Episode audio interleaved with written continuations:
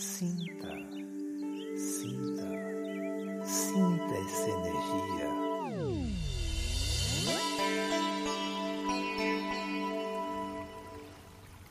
Ah, hoje, ah, não sei, eu tô assim meio desanimada. Bom, o que é desânimo? Desânimo, desalento ou esmorecimento é o resultado de quando nutrimos expectativas de um acontecimento a se realizar. Mas fica parecendo que as chances dessas expectativas que a gente criou diminuem ou não vemos a concretização do evento. Trata-se de uma resposta emocional. Desânimo é um estado de quem se mostra desestimulado e sem motivação. Por isso, assim, que eu fiquei com a minha voz cansada. Mas será que eu estou desmotivada de fato ou sem motivação? Às vezes, um desânimo pode ser apenas um sintoma de algo que nos peça mais atenção, como alguma doença que cause fraqueza no corpo, cansaço ou mesmo falta de oxigenação no cérebro, que pode manter uma pessoa em situação de desânimo e falta de forças para resolver seus problemas. Mas o desânimo e depressão são parecidos? Será que eu estou com um ou estou com outro? Bom, quando estamos desanimados ou tristes, a tendência é que este sentimento dure por algumas horas, ou no máximo alguns dias. Além disso, pode haver momentos no meio do caminho que despertem sentimentos de felicidade e de bem-estar. Já em quadros depressivos, a duração é bem maior, podendo ultrapassar meses ou até anos. E dificilmente conseguimos nos distrair com coisas alegres. Então, estar desanimado neste momento ou só por hoje é muito normal e está tudo bem.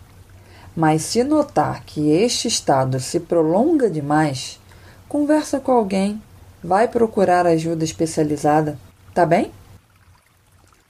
Atualmente, é fácil nos desanimarmos, mas você consegue perceber o que lhe traz o desânimo? Ou seja, onde tens colocado suas expectativas? Ah, o papo das pessoas atualmente não me dá prazer mas sobre o que são esses papos. Por que você tem se sentido excluído? Por que, que você não consegue se relacionar com as pessoas para ter um bom fluxo de diálogo? Bom, eu concordo que assuntos violentos, os com muitas críticas, autovantagens, superficialismos, os que discriminam ou rotulam alguém, são bem chatos mesmo. Afinal, eu também não quero muito papo com as pessoas que usam muitas palavras soltas, sem o conhecimento delas, ou que criticam muito, porque depois eu serei o alvo dela. Mas eu também preciso observar se não estou muito sensível, a ponto de achar que tudo indireta para mim. Afinal, eu não sou o centro dos assuntos e atenções. Mas aquele papo otimista, alegre, inspirador, ah, sempre encontrará bons ouvintes, não é mesmo? E mesmo que o nosso desânimo esteja ao ponto de não querermos muito papo, a gente consegue ouvir. E aos pouquinhos conseguiremos fixar um pouco mais a nossa atenção no narrador. O nosso olhar vai ter vontade de mirá-lo e, de repente, até o dedo faz sinal para acrescentarmos um comentário. Pronto! Agora é só deixar fluir. E se você quer saber se você é uma pessoa desanimada além da conta, procure um profissional para conversar. Um psicólogo ou um psiquiatra poderão te dar boas respostas e observações. Mas, se esse mal-estar desanimador é passageiro e você não quer alimentar isso, faça coisas que gerem bem-estar em você e te ajude a recuperar o ânimo. Mantenha sua vida social ativa eu disse a vida social e não apenas a virtual, ok? Pratique atividade física com a rotina que for possível para você. Ocupe sua mente com coisas boas, como livros, seriados leves, alegres.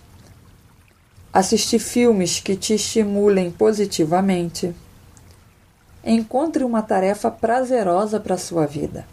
Assim, você irá agir com mais satisfação. A sua alimentação também é muito importante. Mesmo se você acordar sem apetite, coma uma fruta se for possível. Tome uma bebida quentinha. O seu estômago irá gostar muito desse carinho. Fazer um ovo mexido rapidinho, amassar uma bananinha, fazer um bom lanche como de jejum é muito importante para o nosso corpo, para o nosso amor próprio e para as nossas emoções. Ouça boas músicas. Faça uma playlist com melodias que te façam se sentir bem, alegres, dispostos e que faça até você se mexer um pouquinho enquanto você executa uma tarefa. Ouvir um podcast? Ó, um podcast que te traga conteúdos agradáveis, saudáveis e inteligentes?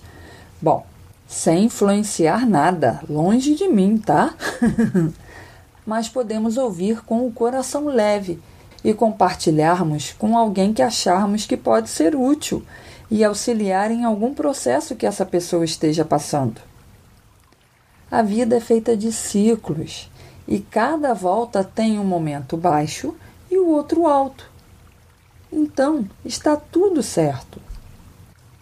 Não é caminhando que se faz o caminho? Então, nada de ficar parado, desanimado, Pode até sentar, mas até um pé na bunda te empurra para frente, né? Então vamos nos mover, mover nosso corpo, mover nossa energia. Vamos mover essa estagnação aí para poder fluir. Fluir o nosso corpo, fluir nossas ideias, nossos pensamentos. Ah, vamos dar abertura. Vamos renovar nossos ciclos. Vamos viver cada momento do nosso ciclo da melhor forma que nos for possível.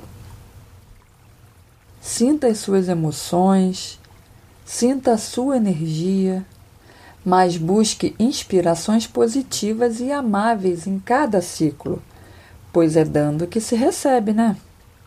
Paz e bem a todos. Até a próxima.